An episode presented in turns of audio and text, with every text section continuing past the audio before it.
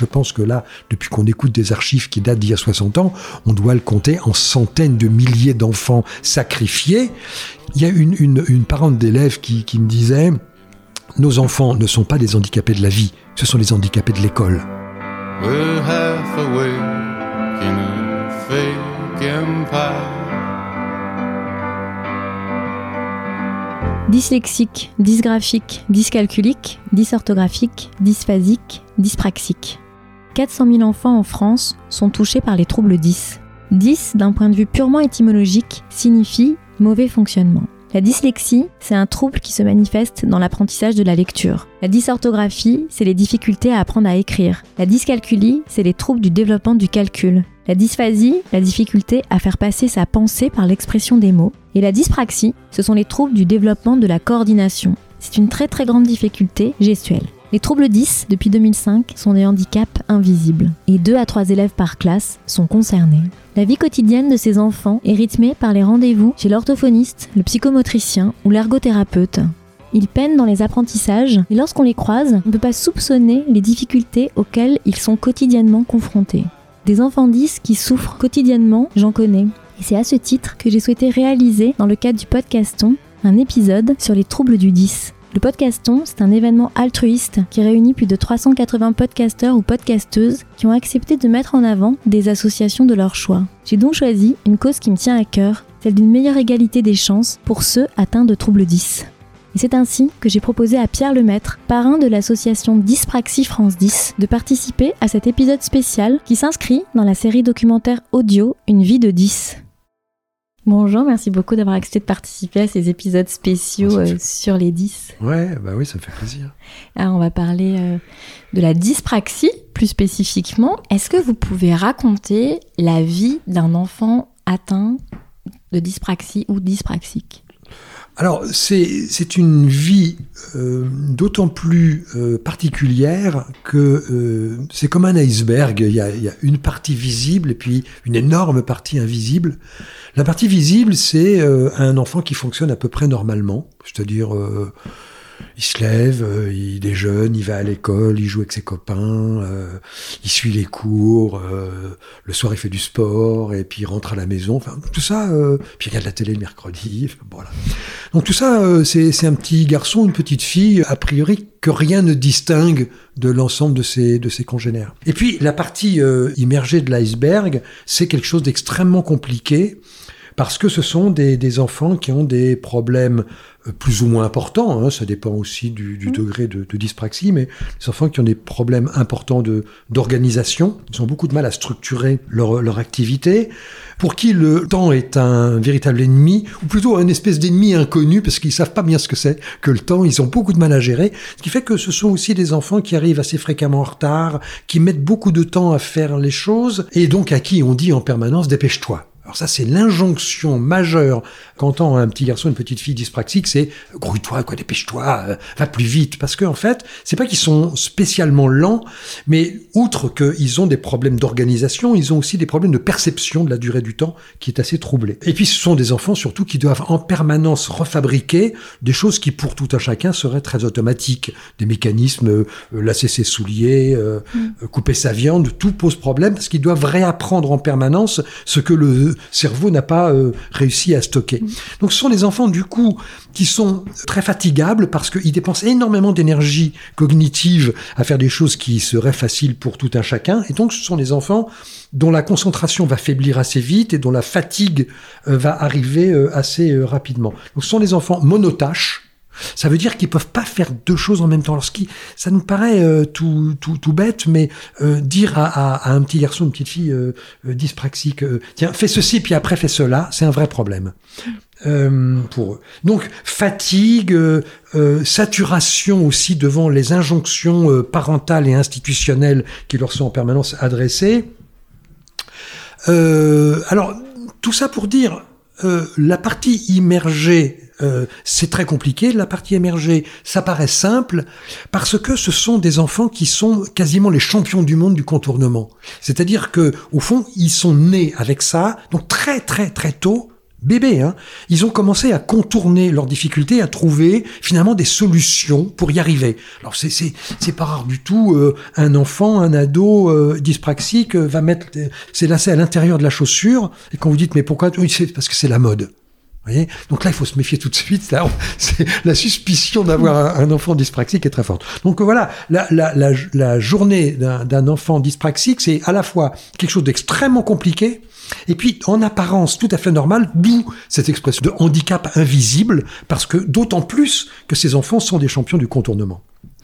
Et euh, je vais vous passer, euh, pour démarrer, une archive d'un médecin à Bichat en 1967 qui donne une définition euh, des troubles. Alors là, c'est la dyslexie, mais qui peut aussi s'apparenter à la dyspraxie dans le fonctionnement de ces enfants. Si les difficultés de la lecture représentent chez le dyslexique le trouble le plus précoce et le plus immédiat, on sait que ce dernier se prolonge de façon très tenace par le trouble dysorthographique, faute de mots, monstrueuse, grossière ou discrète et faute d'accord. Mais il y a plus encore et plus dissimulé. On s'aperçoit que toute entreprise linguie spéculative est perturbée chez le dyslexique, c'est-à-dire que sa pensée a du mal à s'organiser clairement en chaîne écrite, et que l'agencement des mots dans la phrase, des phrases dans les propositions, des propositions entre elles est souvent incorrect. Cela apparaît dans l'épreuve dite du texte libre, où l'on demande au sujet de faire une petite narration et dans laquelle se trouve épanché son langage intérieur de façon anarchique. On conçoit fort bien la répercussion affective d'une telle infirmité.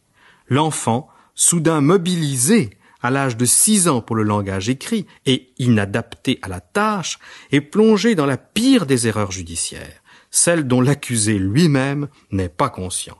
Les accusations de paresse et d'inattention se répètent et s'organisent autour de lui en le culpabilisant de ses mauvais résultats. Comme il ne peut pas définir son trouble et plaider sa cause, il ne tarde pas à présenter des manifestations réactionnelles dont on sait qu'elles peuvent être de tous ordres. En fait, jour après jour, dans un implacable conditionnement, peuvent se développer le dégoût scolaire, la névrose d'échec, le sentiment d'une injustice latente et la rébellion allant d'une mauvaise insertion sociale à la délinquance caractérisée. Donc c'est une archive de 1967, on a entendu... Alors moi, je sais pas compter, 67, ça nous fait 56 ans, c'est ça euh... hein Je sais pas, compter mieux que moi. Je ça. dois être un peu dyscalculique. Cette archive, elle a, elle a presque 60 ans. Alors, elle me met en colère. Elle me met très en colère parce que euh, je trouve que euh, ce, ce- cet enseignant définit parfaitement bien ce qu'est euh, le problème du dyslexique. Tout y est. Et on a l'impression, au fond, qu'en 60 ans, enfin, je dis pas qu'il s'est rien passé, mais enfin, le chemin qui a été parcouru en 60 ans est tellement minime par rapport à la connaissance, euh, je dirais, extrêmement performante qui est, euh, qui est expliquée ici. Tout y est. Répercussions affectives, erreurs judiciaires, culpabilité, névrose d'échec, tout y est. Alors moi, ça me met en colère, non, parce que je trouve que cet homme montre qu'on a une, une excellente connaissance, il y a 60 ans, de ce que c'est, et penser qu'en 60 ans, on continue d'avoir des enfants qui sont exactement aussi malheureux à l'école qu'ils l'étaient il y a 60 ans, c'est un truc qui, me met, enfin, qui me fout hors de moi, quoi. Hors de moi.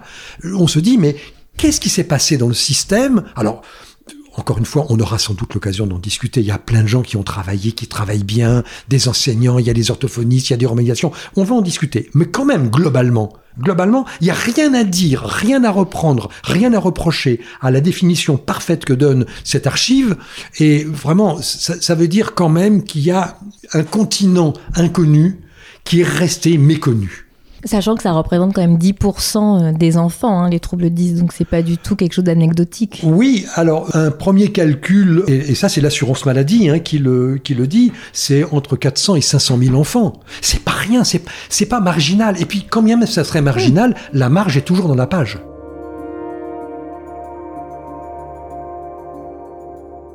Moi, ce que j'ai vu dans, le cadre de mon activité de parrainage, ce sont d'abord des enfants incroyablement vivants. Incroyablement. Ce ne sont simplement que des enfants qui ont envie de bien fonctionner, d'être acceptés et d'apprendre à l'école. C'est rien d'autre. Ils ont simplement envie d'avoir le droit le même droit que les autres à vivre et à s'épanouir. Moi, j'ai vu, euh, je pense à un petit garçon là, jeune garçon pré- préadolescent, hein, il doit avoir 14-15 ans. Il est, c'est un très beau, très, très beau garçon, très vif, très malin, très pétillant. Il n'a qu'une seule hâte, c'est d'être débarrassé de l'école pour pouvoir aller travailler. Chaque fois qu'il est en stage, alors il est euh, dyspraxique, dyscalculique, alors il est tout lui, hein, absolument tout. Mais c'est un môme très très malin, intelligent, rusé, socialement, que tout le monde adore. Chaque fois qu'il va en entreprise, on l'adore. Alors il fait des petits stages comme on fait, vous voyez, en troisième, etc. Chaque fois qu'il va en entreprise, il fait un carton, parce que tout le monde l'adore. Il est, il est travailleur, il est malin, etc. Et à l'école, c'est une catastrophe. Il n'a qu'une seule envie pour pouvoir revivre, c'est de pouvoir quitter l'école. Donc vous voyez, ce que j'observe, ce sont des enfants qui ont beaucoup, beaucoup d'autres qualités que celles qui sont réclamées par le système scolaire, qui sont des qualités qu'en entreprise, on apprécie beaucoup. Le dyspraxique est souvent un enfant qui, par souci de contournement, va compenser euh, ses manques justement par le langage. Et très fréquemment, on a des enfants qui savent quasiment pas écrire, qui ont beaucoup de difficultés à lire, mais qui s'expriment extrêmement bien. Et ce, différentiel entre les deux interroge souvent le monde éducatif. On dit, mais comment se fait-il qu'un môme qui parle aussi bien, qui même a un langage assez soutenu, soit incapable euh, quasiment euh, d'écrire son nom sans faire des fautes d'orthographe?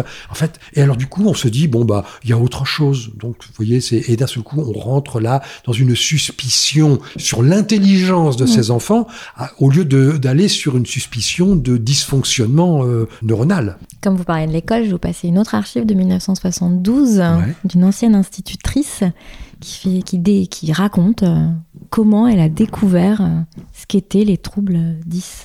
J'ai eu une formation tout à fait classique d'enseignante, après le cours complémentaire l'école normale, une excellente école normale, où j'ai, je crois, eu la formation pédagogique la meilleure de ma génération. Et puis, ma foi, après des études supérieures, euh, la sagesse m'a ramené à l'enseignement primaire et j'ai eu un cours préparatoire dans une école à classe unique, comme beaucoup de mes collègues. Et mon Dieu, j'ai eu comme tous mes collègues des enfants qui savaient lire à Noël, des enfants qui savaient lire à Pâques, des enfants qui savaient lire en juillet, c'est le plus grand nombre. Et puis de petites unités qui redoublaient leur cours préparatoire. Et puis de petites unités à qui il aurait fallu le faire retripler. Et alors pour ceux-là, on disait, bon quoi, c'est un imbécile, Euh, il n'apprend pas à lire.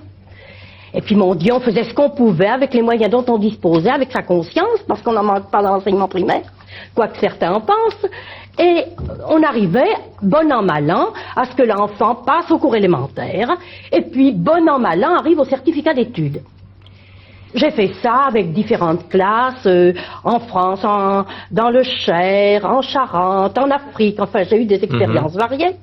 Et puis un jour, à la fin tout à fait de ma carrière, je me suis trouvée dans un centre d'enfants infirmes moteurs cérébraux, débiles légers.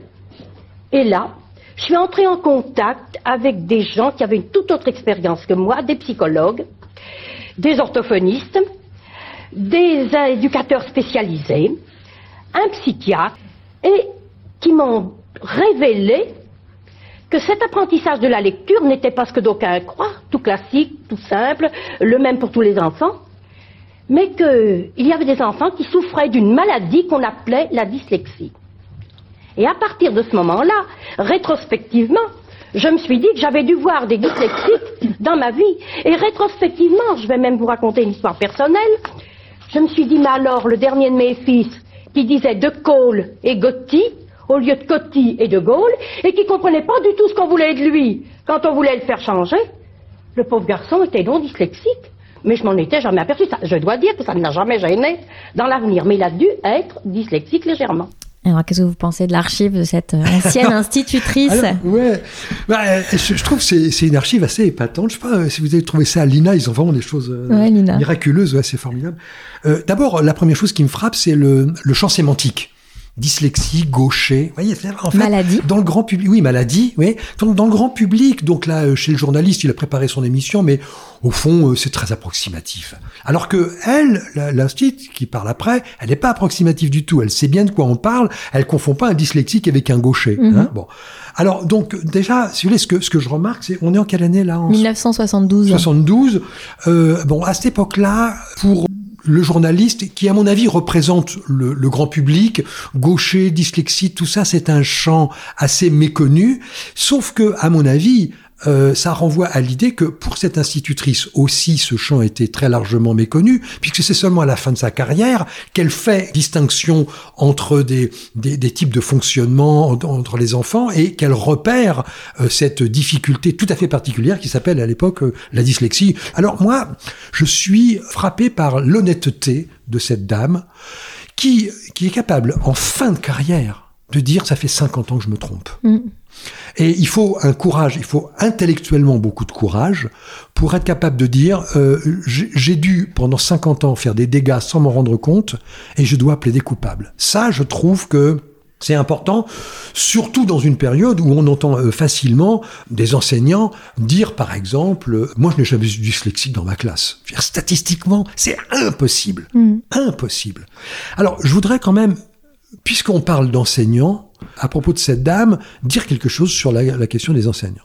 Je suis extrêmement en colère contre le système, mais jamais contre les enseignants. Je pense que l'écrasante majorité des enseignants veulent bien faire, ne demandent qu'à bien faire, ne demandent qu'à partir en stage pour apprendre à diagnostiquer ses enfants, ne demandent pas mieux que d'avoir des moyens pour faire des pédagogies mmh. différenciées. Je, je, pense que fondamentalement, les enseignants aiment leur métier. Ça fait 60 ans que je défile pour le service public de l'enseignement. Je ne veux pas être suspect de pas aimer les, les, les enseignants ou, ou de leur en vouloir. Je ne leur en veux absolument pas. Je dis simplement que le système les contraint à faire des choses que eux-mêmes souvent réprouvent ou déplorent. Donc, je voudrais mettre en facteur commun de tout ce que je vais dire sur le système de l'enseignement que jamais je ne, je ne parle des enseignants, mais du système dont ils sont d'une certaine manière les otages. Et ce système, il semble inadapté, non, pour ces enfants, à votre avis euh, Pourquoi? Alors, il est inadapté euh, pour, pour plusieurs raisons. La première raison structurelle, c'est cette question de l'écrit. Je, je pense que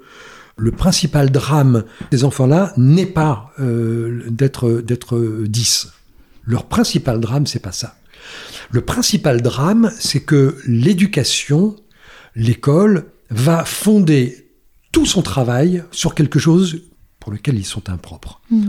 En clair, l'école va toujours demander de l'écrit. C'est ainsi, c'est une sorte de slogan qui a été admis et qui n'a jamais été remis en question en France, alors qu'il est tout à fait remis en question dans des écoles comme le Canada, la Belgique, euh, dans plein d'autres pays. On a admis que l'écrit n'était pas la seule manière de montrer mm. qu'on était intelligent et qu'on savait les choses. Mm. Chez nous, tout passe par l'écrit. Mm. Alors, j'en prends un simple exemple parce que il est très frappant. Regardez les concours administratifs. Vous n'avez droit à accéder à l'oral qu'à la condition d'avoir réussi l'écrit d'abord. Mm. Alors que pour ces enfants qui sont euh, dyslexiques, dyspraxiques, il faudrait, euh, je dirais, faire l'inverse. Mm. C'est, il faut tout faire à l'oral et puis à la limite, quel intérêt ça a de se dire si vous n'êtes pas capable d'écrire, ça ne vaut pas? Je vais prendre des exemples. On a des enfants dyspraxiques qui sont capables à l'oral de très très bonnes démonstrations mathématiques, mais si vous n'écrivez pas, ça compte pas. Vous avez des enfants qui sont capables de faire des dissertations, d'avoir des réflexions même philosophiques très structurées. Euh, qui sont capables de d'expliquer un point de vue, de le défendre à l'oral de manière brillante, ils sont incapables de l'écrire. Mais si vous n'écrivez pas, ça ne compte pas. Mm. Alors, euh, j'ai envie de dire, l'un des principaux problèmes des, des enfants dyspraxiques, c'est pas leur dyspraxie, c'est ce que l'école exige d'eux, pour lequel ils ne sont pas faits. Et tant qu'on a ce, ce, cette opposition entre une demande institutionnelle et une incapacité, on aura forcément quelqu'un qui va payer cher le, le, le conflit, et c'est toujours le même qui le paye. C'est mmh. jamais l'institution. C'est toujours l'enfant dyspraxique. La, la deuxième chose, c'est que on peut dire que l'éducation fait exactement le contraire de ce que devrait dire la pédagogie. La pédagogie, ça consiste à adapter une stratégie à quelqu'un, à une cible, la cible, c'est l'enfant. On doit, euh, là, dans, l'éducation, et on doit essayer de se débrouiller pour trouver une stratégie qui lui permet de réussir. Regardez, quand un, un enfant a du mal à comprendre quelque chose en mathématiques, je parle d'un enfant euh, qui n'est pas 10, hein, je mets des guillemets à un enfant normal, hein, Qu'est-ce qu'on fait quand il a du mal à comprendre? Eh ben, on cherche une stratégie pour le faire mieux comprendre. Hein ah, il n'a pas compris comme ça, alors je vais faire un autre chemin. Donc en fait, la pédagogie, ça consiste à essayer de trouver un chemin pour faire comprendre quelque chose à quelqu'un. Mhm. Voilà, c'est ça la définition, pour faire court. Or, qu'est-ce qu'on fait que ces enfants-là? Exactement l'inverse. C'est-à-dire qu'au lieu d'aller chercher des stratégies différenciées, on lui demande de s'adapter à la manière dont on expliquait les choses. Ça veut dire qu'en d'autres termes, l'é- l'éducation, non pas les enseignants encore une fois, mais l'éducation fait exactement le contraire de ce qu'exigerait la pédagogie, qui consiste à chercher le meilleur chemin pour faire comprendre. Là, en fait, on fait l'inverse, c'est-à-dire qu'on dit bon bah il y arrive pas bien, alors on va lui donner une aide. Alors on met, on lui met une aide, on lui met, un- en fait, on n'arrête pas de mettre des rustines, et en fait, on lui dit sans arrêt la même chose, c'est adapte-toi. Le monde va pas s'adapter à toi, donc tu dois t'adapter au monde. Ça, c'est le credo néolibéral, euh, la voie royale du néolibéralisme, c'est le monde ne changera pas, c'est vous qui devez changer. Or, moi, je considère, parce que je suis un ennemi du néolibéralisme, je considère que c'est le vers qu'il faut faire. C'est-à-dire que quand le monde ne va pas, on change le monde. On ne se change pas soi.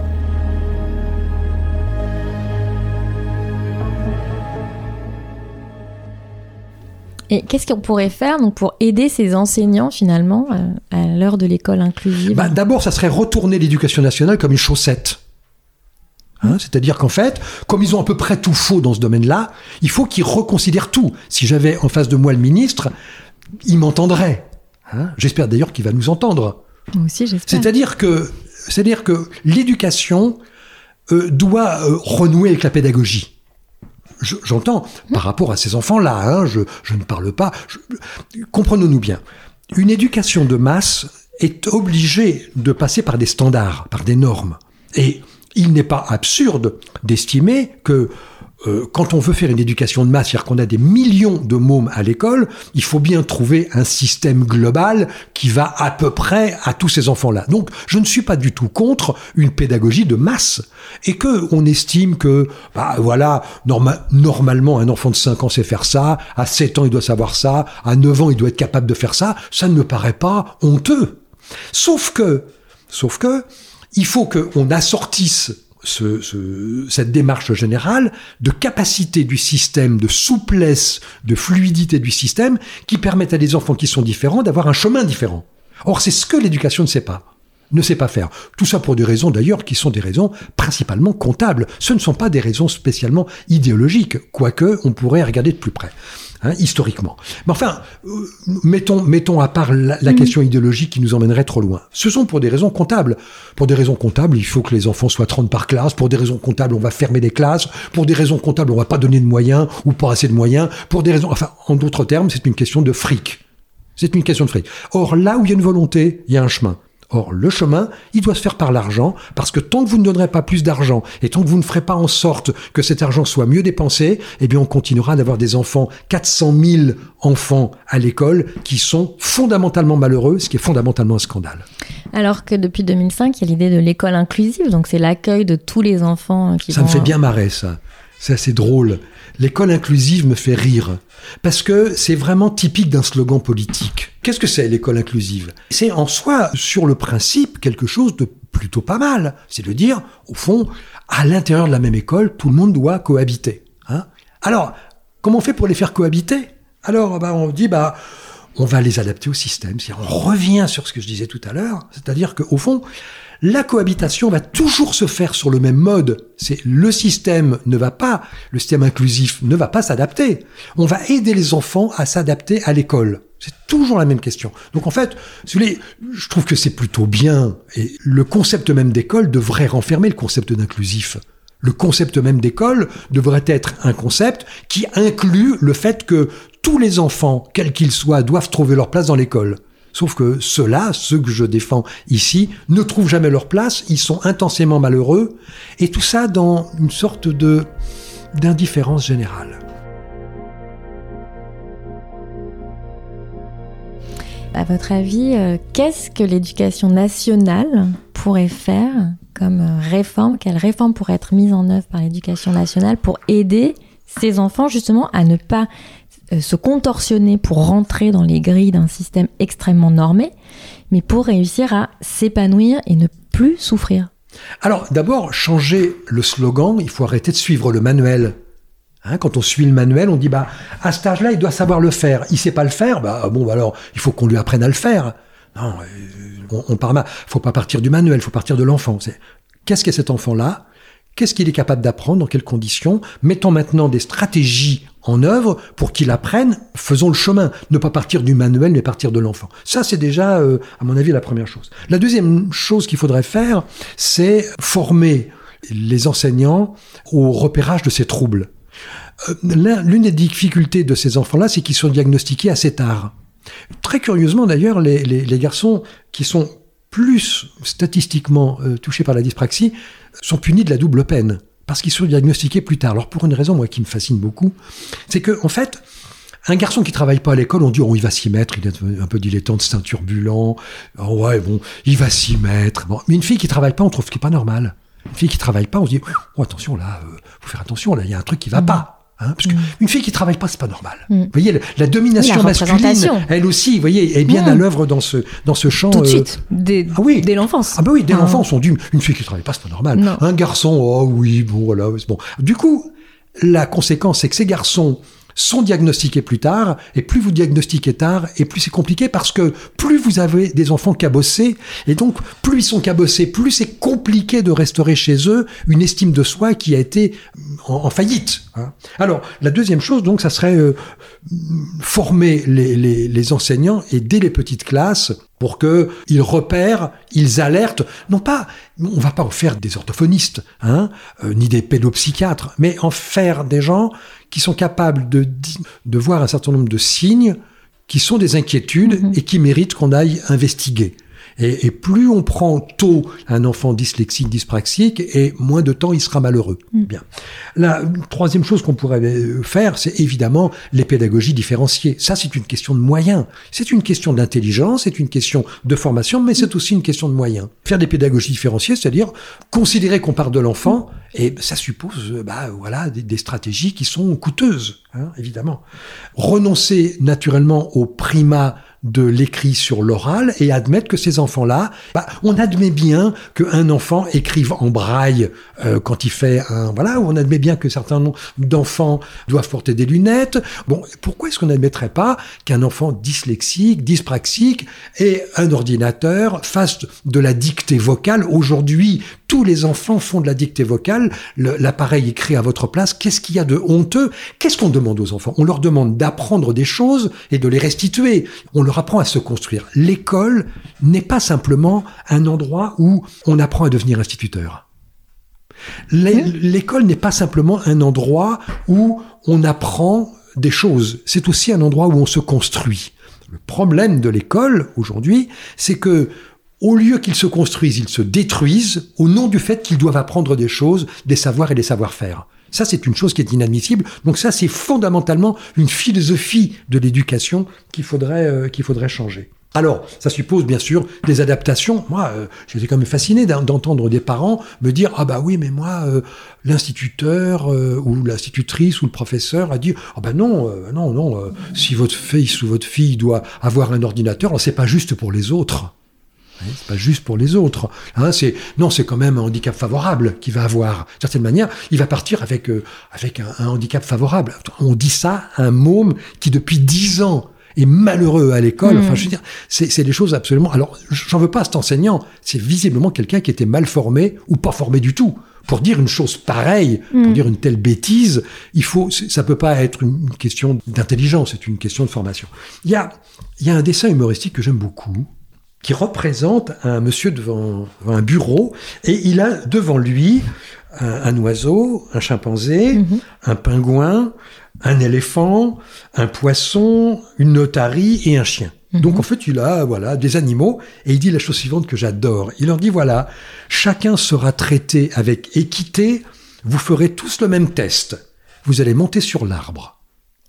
Alors évidemment, on se dit bon, le singe ça va aller, l'éléphant ça va être compliqué, euh, le poisson rouge, le phoque, euh, le chien, euh, l'oiseau, vous voyez. Et c'est cette idée que l'équité, c'est de considérer que tout le monde est à égalité. Je suis un, un fervent défenseur de la question de l'égalité des chances, mais l'égalité des chances passe justement par une différenciation du fait que tous les enfants ne sont pas égaux par rapport à ce qu'on va leur demander en termes de performance. Donc l'égalité passe d'abord par ce qu'on appellerait une véritable équité, c'est-à-dire de demander en fonction de ce que chacun est, capable, capable. de produire. Et je le trouve d'une très grande justesse parce Oui. que au fond, c'est exactement ce que dit l'éducation. Vous allez être traité et on trouve que c'est parfaitement équitable de dire à tout le monde, eh bien écoutez, vous allez tous faire la même chose. Alors, comme on parle de la souffrance des enfants, je vais vous passer une autre archive d'une maman qui témoigne en 1984. Donc, elle parle de son fils de 15 ans. Alors, moi, je trouve que c'est intéressant qu'on entende la parole d'un- d'une maman d'un adolescent qui raconte ce qui se passe à l'école, donc collège, qu'il est en troisième à ce moment-là. Et j'aimerais bien que vous réagissiez après à l'archive, s'il vous plaît. finalement tous les jours surmonter une certaine souffrance. Et ça, finalement, il n'y a que la mère qui s'en rend compte. Euh, Au départ, euh, quand il va à l'école, euh, si c'est le jour d'un contrôle, d'un contrôle de français, d'un contrôle d'anglais, parce qu'il y a un gros problème de langue étrangère, il doit surmonter cette souffrance qu'est l'échec. Il sait au départ qu'il va pas y arriver, alors qu'il a travaillé, alors qu'il s'est donné du mal. Et nous sommes là pour le soutenir, pour l'aider, pour l'encourager, pour lui dire de continuer à travailler alors que son travail n'est pas récompensé. En fait, euh, sans vouloir euh, employer des mots forts, c'est un drame quotidien pour ces enfants qui euh, donnent le maximum de leurs possibilités, de leurs efforts, et qui en fait sont toujours euh, sous la menace de l'injustice, Mm. du rejet, de l'incompréhension. Euh, sous la menace d'une remarque de l'enseignant. Les enseignants ne se rendent pas compte quel poids peut avoir une remarque anodine comme tu as encore zéro, tu as encore 30 fautes, tu n'as pas fait attention, euh, euh, tu travailles un peu plus. Et il y a trois semaines, euh, deux garçons ont dit à mon fils, tu n'as encore pas compris ton texte d'explication.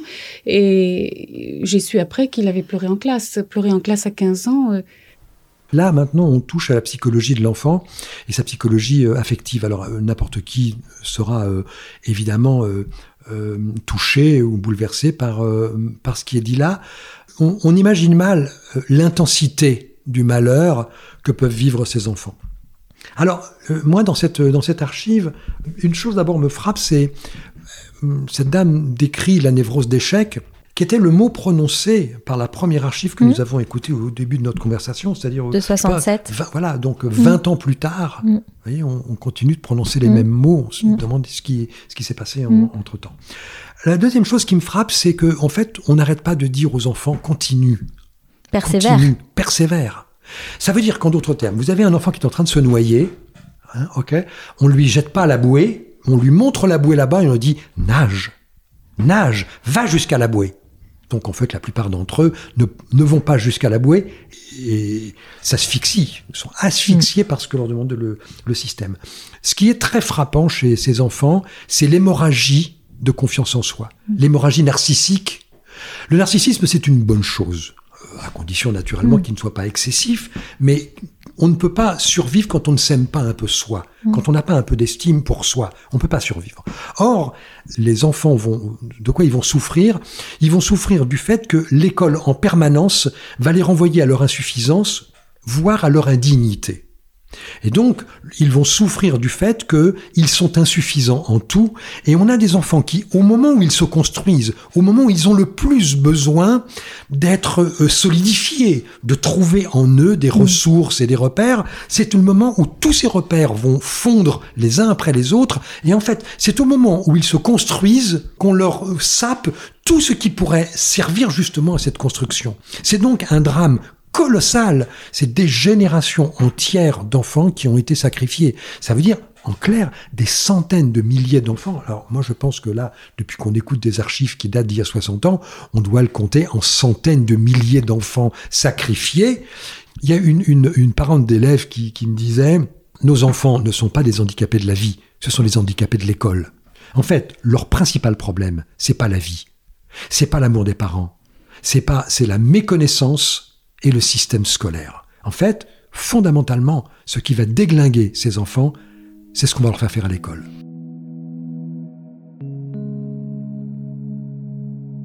Et c'est à partir de l'entrée en maternelle qu'on voit que le changement de comportement et un peu la perte de vivacité de ces enfants s'opère. Eh ben, c'est en tout cas ce que ce dont témoignent beaucoup de, de parents d'élèves, c'est que dès le- le- l'école maternelle, euh, on, on voit des enfants qui ont des, des petits dysfonctionnements. hein. Vous voyez, par exemple, il y a en, en pédagogie euh, infantile un stade, le stade du bonhomme, être capable de dessiner une patate. Hein, Hein, on lui met Mhm. des bras, des, hein, c'est le, le bonhomme, la, la patate, le, dessiner Ouais. le bonhomme. Bon, beaucoup d'enfants euh, dyslexiques, dyspraxiques euh, montrent des difficultés dès ce moment-là. Et une parente de- de- d'enfants euh, dyspraxiques, d'une petite fille dyspraxique, me disait, moi, devant ma fille, l'institutrice euh, affolée nous a dit, Ah, je ne sais pas ce qui se passe dans la tête, je n'ai jamais vu ça. Vous imaginez l'impact que ça a sur une, maman qui dit ça en plus devant sa petite fille, qui elle en- entend tout ça très bien. Ça veut dire en fait une méconnaissance totale du fait que c'est à lire non pas comme une incapacité, mais comme un symptôme. Voilà. Donc euh, oui, dès, dès la classe maternelle, euh, on, on doit pouvoir repérer un certain nombre de choses. Alors, le, le harcèlement touche toujours les enfants différents. Hein Euh, au moment où on enregistre ce, ce podcast, on, on déplore il y a quelques semaines la- le suicide d'un petit garçon qui avait été harcelé pour son homosexualité. Alors là, d'un seul coup, le drame est bien visible, la France entière s'émeut, à juste titre, devant ce drame insupportable de l'ostracisme. Mais il ne faudra pas que l'arbre cache la forêt. Euh, derrière, derrière le cas tragique de ce petit garçon se, se cache au quotidien un ostracisme beaucoup plus larvé, parfois moins, moins violent, mais plus durable, et donc d'autant plus violent qu'il est durable, sur des enfants qui n'ont pas les mêmes capacités que les autres. Alors, les enfants euh, dyslexiques, dyspraxiques, euh, on se moque facilement d'eux. C'est tellement aisé, Mm. n'est-ce pas, euh, euh, dans, dans le désir que peut avoir l'enfant d'être normal, d'aller se réfugier du côté de la normalité et de d'ostraciser tout ce qui est différent de manière à se sentir soi-même dans un mainstream qui est confortable, celui de la normalité. Et ça, les, ni les parents ni les enseignants ne peuvent y être suffisamment attentifs parce que ça se passe dans la cour de l'école, ça se passe dans la marge du temps scolaire, ça se passe euh, dans la récréation, etc. Et je pense que là, on est vraiment devant un problème d'éducation fondamentale, c'est-à-dire d'éducation à l'acceptation de la différence. Et là, on est devant un problème plus philosophique euh, de, de la société, à savoir que on devrait normalement, dans la construction euh, des, des enfants, euh, leur apprendre ça très tôt. Je vais prendre un, un exemple simple. Dans une école où il y a des enfants euh, dyslexiques et dyspraxiques, la journée commence par une demi-heure de philo. C'est-à-dire qu'une chose que, qui devrait normalement être le béaba de l'école, toutes les écoles devraient commencer un quart d'heure par discuter. Que sommes-nous, que faisons-nous, à quoi pensons-nous, qui sommes-nous, pourquoi sommes-nous là ensemble. Bon. Or, il, il faut que ça soit dans une école différente. Il faut que ce soit dans une école où tous les enfants sont en difficulté, qu'on fasse enfin ce que normalement l'école devrait faire tous les jours. Tous les jours, on devrait faire un petit peu de philo au lieu de, de faire de plus en plus de maths et de plus en plus de choses pour essayer d'a- d'avoir des individus employables. Au fond, c'est ça la grande névrose de l'école. C'est qu'au lieu de faire des enfants bien construits, on veut simplement faire des enfants employables pour rassurer les parents sur le fait qu'ils vont faire un diplôme qui leur donnera du travail. On marche sur la tête. Ce n'est pas la, la vraie question. La vraie question n'est pas de savoir s'ils seront au chômage ou pas. La vraie question, c'est est-ce qu'on fera des adultes lucides, avec un esprit critique, qui auront acquis en termes de construction une conscience du monde qui inclut l'acceptation de la différence. Alors, un de mes euh, confrères euh, euh, romanciers, Régis Geoffrey, me disait un jour Oh, je sais pas bien ce que je suis. Euh, il, il savait pas très bien s'il était. euh, il disait je- peut-être je suis bipolaire, peut-être je suis autre chose. Il dit mais c'est nous qui avons tout inventé. Alors je dis qu'est-ce que tu veux dire par là? Ah, C'était drôle. C'est nous qui avons tout inventé. Regarde. Euh, et en fait, il, il disait quelque chose de juste. Il disait que au fond, les enfants différents sont obligés de transgresser De compenser? De compenser et donc de transgresser. Mais il n'y a pas de progrès sans transgression. Tant que, tant que vous ne transgressez pas la règle actuelle, vous ne pouvez pas avoir de progrès. Le progrès est indiscutablement lié à l'idée de la transgression. Et ces enfants sont transgressifs. Ils sont une chance dans la mesure où ils nous alertent sur notre mode de fonctionnement. En vérité, la question, c'est celle de l'éducation. C'est-à-dire, quelle société voulons-nous? Et derrière ce, ce, cette question, quelle société voulons-nous? Il y a la conséquence, comment euh, bâtissons-nous, comment construisons-nous les enfants destinés à vivre dans cette société-là? En fait, c'est notre projet de société qui détermine notre manière de voir le monde, qui détermine la façon dont nous élevons nos enfants. Et d'une certaine manière, ces enfants, par leur différence et, et par leur malheur, hélas, nous indiquent que, euh, au fond, on est dans la concurrence permanente, on est dans la désignation de l'autre comme euh, euh, comme adversaire, voire comme ennemi. Et cette question aussi de la de la norme, c'est-à-dire si vous êtes capable de faire quelque chose très tôt, vous êtes dans la bonne case, et si vous n'êtes pas capable, vous êtes dans la mauvaise case. Et alors on, on met des croix, on met des points, voilà. à mon époque, on, on, donnait des bons points et des mauvais points. Mmh. C'est-à-dire que très tôt, dès l'école maternelle, vous faisiez quelque chose, vous aviez un bon point, et vous aviez cette invention diabolique était le mauvais point. Mmh. Donc, en fait, il y a aussi autre chose. Cette idée du néolibéralisme, elle, elle, euh, elle, dirais, elle est une espèce de courroie d'entraînement pour quelque chose qui est très ancien, qui est l'idée de la concurrence. On instaure d'emblée euh, l'idée de la concurrence entre les gens. D'abord, la, la, concurrence par rapport à la norme, être capable d'avoir 10 mmh. sur 20, oui, voilà. Et puis, à l'intérieur, d'être le premier de la classe. Hein, voilà, on a vu ce que ça donne. Hein. Ça donne des parfaits cons. Ces enfants, ils ont cette particularité de d'obliger à, voir les choses différemment euh, de côté Non, ils ils nous obligent pas, hélas, mais ils sont l'occasion que nous manquons souvent. Ils sont une chance que nous n'observons pas suffisamment. Qu'est-ce qu'ils sont en train de nous dire? Ils sont en train de nous dire, on peut très bien euh, fonctionner, euh, être un agent utile du monde social en étant différent, en fonctionnant différemment. Je vais prendre un exemple. Les enfants dyspraxiques sont des enfants extrêmement imaginatifs. Ils ont une vie fantasmatique extrêmement riche. Ça fait des raconteurs d'histoire absolument épatants. Un raconteur d'histoire, s'il ne sait pas écrire, il ne devient pas romancier. Donc vous voyez l'énorme problème. Alors qu'on a les moyens aujourd'hui de faire des raconteurs d'histoire autrement. Euh, la, synthèse vocale, c'est fait pour que les enfants puissent dicter leur, leur, leur, leurs écrits. Enfin, vous voyez, on peut utiliser leur, leur capacité, euh, ce qu'ils sont, euh, de manière très très positive. Donc en fait, ils sont en train de nous dire aussi, le, le monde est un monde de cases, et il faut faire exploser un petit peu toutes ces, toutes ces cases. C'est la seule manière pour que tout le monde ait sa place. Faire de la philo, pardonnez-moi d'y revenir, me paraît être une indiscutable première marche de toute éducation. On demande à nos enfants, avant de savoir euh, faire quelque chose, de comprendre le monde et de comprendre leur place dans le monde et, et quelle place ils y occupent et quelle place ils doivent y occuper. Et donc vous, euh, euh, c'est un combat pour vous euh, les, de, de, protéger et de, de, faire entendre la parole de ces enfants à... Oui, c'est un, c'est un combat qu'on m'a proposé de mener et que je, que je mène avec un peu de foi parce que je suis d'abord ému par le malheur de ces enfants. Je suis scandalisé mm. par l'incapacité du système à, à, les rendre heureux et à les laisser vivre comme les autres. Mais avant tout, je suis bouleversé par l'intense malheur de ces enfants qui finissent euh, par sortir euh, de, du système scolaire éminemment cabossés et souvent souffrant de, de névroses d'échec qui sont euh, difficiles à guérir. certains ne, ne, survivront pas à ça. Et c'est d'autant plus dommage que euh, un certain nombre d'entre eux euh, deviennent ce qu'ils ont envie d'être. J'ai pas envie de dire que beaucoup de dyspraxiques deviennent chirurgiens. Il y en a. Mmh. Mais ce qui est, ce qui est important, c'est pas de devenir chirurgien ou avocat. Vous voyez, c'est des professions euh, valorisantes. Alors, tout, mmh. ce qui font rêver euh, tous les mmh. parents euh, d'élèves, mais ça fait pas forcément rêver les élèves eux-mêmes. Les élèves eux-mêmes, qu'est-ce qu'ils ont envie? Ils ont simplement envie de faire ce pourquoi ils ont du goût et que euh, l'important, ce n'est pas de devenir avocat. C'est mmh. si euh, mon plaisir est de devenir fleuriste, avoir les moyens de devenir un bon fleuriste. Mmh. Euh, si mon, mon goût, c'est de faire du jardinage, euh, si c'est de, de, regarder les nuages, euh, faisons-le bien.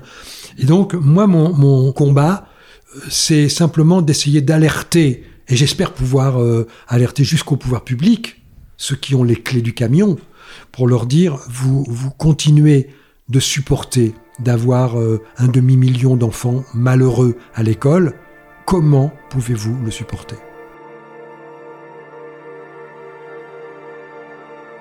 Alors, je vais vous passer euh, une dernière archive d'un petit, garçon euh, qui témoigne. Et c'est une archive de 2001. Et on va entendre ce petit garçon qui raconte que l'école lui demande et comment est-ce qu'il se sent. Quand tout le monde te regarde et puis t'es en train de lire, t'as pas très envie de le faire. Parce que après, on a peur pour et tout ça. Quand t'arrives pas à lire devant les autres, ça te fait quoi? Ça, ça me blesse dans le cœur. Au fond du cœur. La phrase prononcée par ce, ce petit garçon, n'importe quel romancier, n'importe quel écrivain aurait aimé la trouver. Ça me Ça me blesse blesse. dans le cœur. Je veux dire, personne, aucun artiste ne pourra avoir une expression plus puissante, plus dévastatrice que celle de ce petit garçon. Vous voyez la, richesse fantasmatique qu'il y a derrière une phrase comme celle-là. hein. Ça veut dire que là, on est devant un, devant un drame qui est exprimé avec une, une économie de mots. Pardonnez-moi, c'est le romancier là qui, qui, est ému par ça. C'est c'est vous dire quand même l'extraordinaire richesse et le grand malheur de ce, de ce petit garçon. Euh, moi, je voudrais bien voir euh, ce petit garçon euh, à l'école et chez lui. J'aimerais bien voir, moi, entendre ce qu'on lui a dit sur la lecture, comment on lui a appris, comment on, on parle de sa performance de lecture, qui en parle, et y compris les parents, hein, parce qu'il n'y a pas que l'école. hein. Les parents sont aussi mal formés à ça et continuent euh, très fréquemment de réclamer de leurs enfants ce que va réclamer l'école, parce qu'au fond, d'une certaine manière, ils sont d'accord ensemble. hein. C'est-à-dire réclamer de leur dem- lui demander de lire, de rentrer dans la norme, c'est ça? De rentrer dans la norme, d'être performant, Mm. et surtout de faire comme les autres. Et parce qu'un enfant qui fait comme les autres, il a enfin une chance de faire mieux que les autres. Le règne de la concurrence s'étant installé, le modèle de l'entreprise ayant gagné toutes les strates de la société, y compris les universités, donc les collèges et lycées et donc les écoles, et jusqu'à l'école maternelle, au fond, on a admis, on a admis que finalement le modèle de l'entreprise était un bon modèle social et il a euh, gangréné l'ensemble de la société. Et alors comment, euh, donc ça, ça, vous, ça vous touche, hein, ça vous émeut d'entendre des témoignages d'enfants. Comment est-ce qu'on pourrait euh, aider ces enfants à avoir confiance en eux? La, la chaîne commence haut. La chaîne des choses qu'il faudrait faire commence haut. Elle commence d'abord euh, à l'éducation. Elle commence par l'éducation parentale. C'est-à-dire que les, parents doivent euh, quitter euh, le fantasme permanent de la performance de leurs enfants et de leur désir d'employabilité pour être d'abord des, parents soucieux du bien-être et du bonheur de leurs enfants. Un enfant heureux arrivera toujours à quelque chose. Un enfant, mais même, même handicapé, euh, on voit s'ils sont heureux, euh, s'ils sont bien construits, ils peuvent faire beaucoup, beaucoup, beaucoup de choses. Donc d'abord, cette chaîne, elle commence au niveau parental. Puis après, du point de vue de l'institution, malheureusement, le choix est très binaire. Soit c'est dans l'éducation nationale, avec le risque important que ces enfants soient malheureux et en sortent terriblement cabossés, soit d'aller dans des écoles spécialisées, voire dans des écoles alternatives.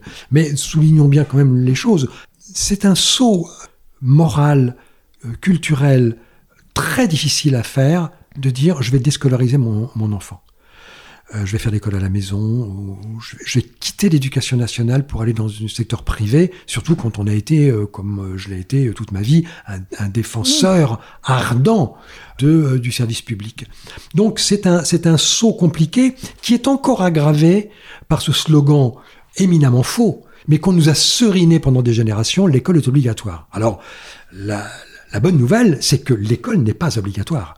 L'instruction est obligatoire. Et il est normal qu'elle soit obligatoire et il est bon qu'on aille vérifier que les enfants qui sont déscolarisés, c'est-à-dire qu'on quitte l'école, bah, ne sont pas euh, aux mains d'une secte. Enfin, ça me paraît absolument logique. Mais comprenez bien le saut euh, culturel que doit faire que doivent faire des parents qui vont décider de quitter le système qui rend malheureux leur, enfant pour aller courir le risque de le déscolariser, euh, de faire l'école à la maison ou de l'inscrire dans une école alternative qui est une école euh, privée qui est à peine reconnue par l'éducation nationale.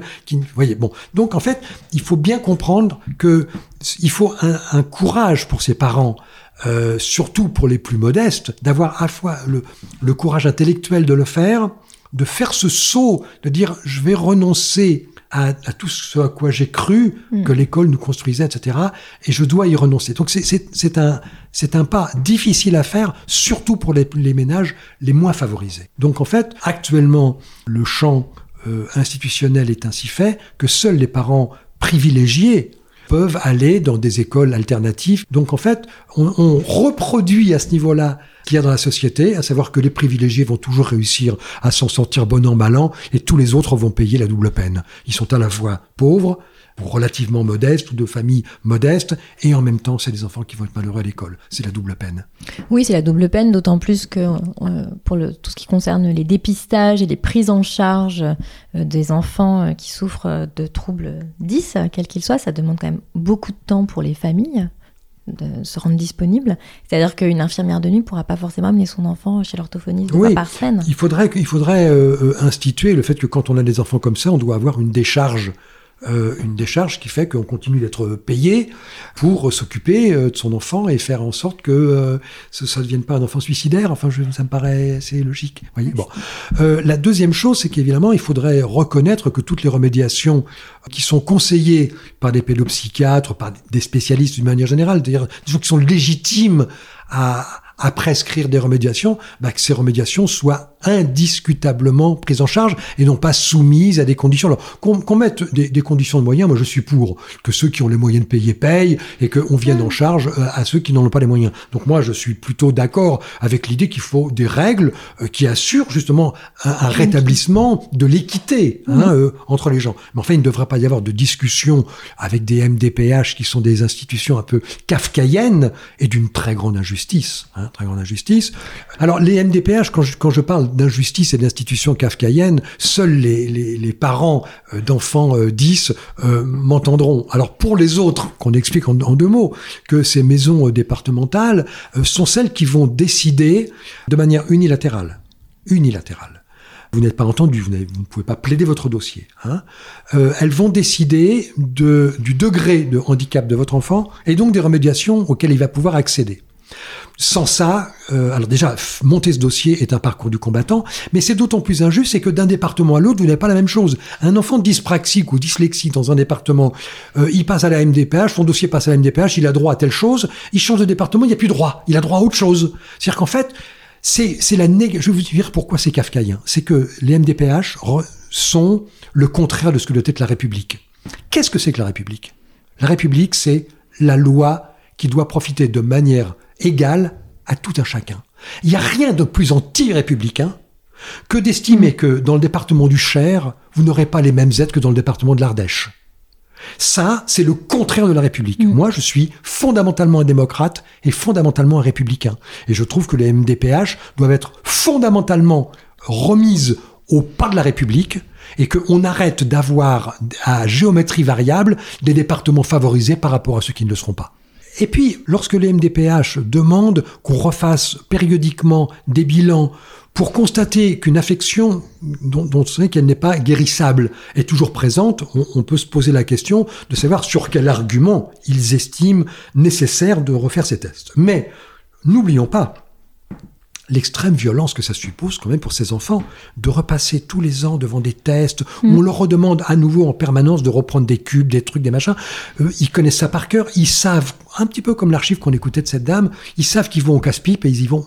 Et on les emmène quand même et on leur dit continue. Donc en fait, c'est très violent. Moi, je me souviens d'une petite fille à qui on avait mis des électrodes sur le cerveau pour passer euh, au début. euh, voilà, il fallait, il, il fallait logiquement discriminer quels étaient les problèmes, il y a un moment, il a fallu passer euh, un électroencéphalogramme. Donc moi, euh, l'idée qu'il faille en passer un, je, je peux le comprendre. Mais cette petite fille euh, qui, qui était terrifiée, elle a 5-6 ans, hein, euh, terrifiée par les électrodes qu'on lui mettait sur la tête, bon, là, on comprend la violence que ça peut représenter de, de faire ce, ce genre de choses. Donc, que ce soit nécessaire de le faire une fois ou de le refaire dans certains cas, je, je n'en disconviens pas. Mais que de manière presque mécanique, et je dirais presque aveugle, on exige que ces enfants aillent repasser des tests pour qu'on remette à nouveau sans arrêt le doigt sur leur déficit, c'est quand même d'une cruauté incroyable.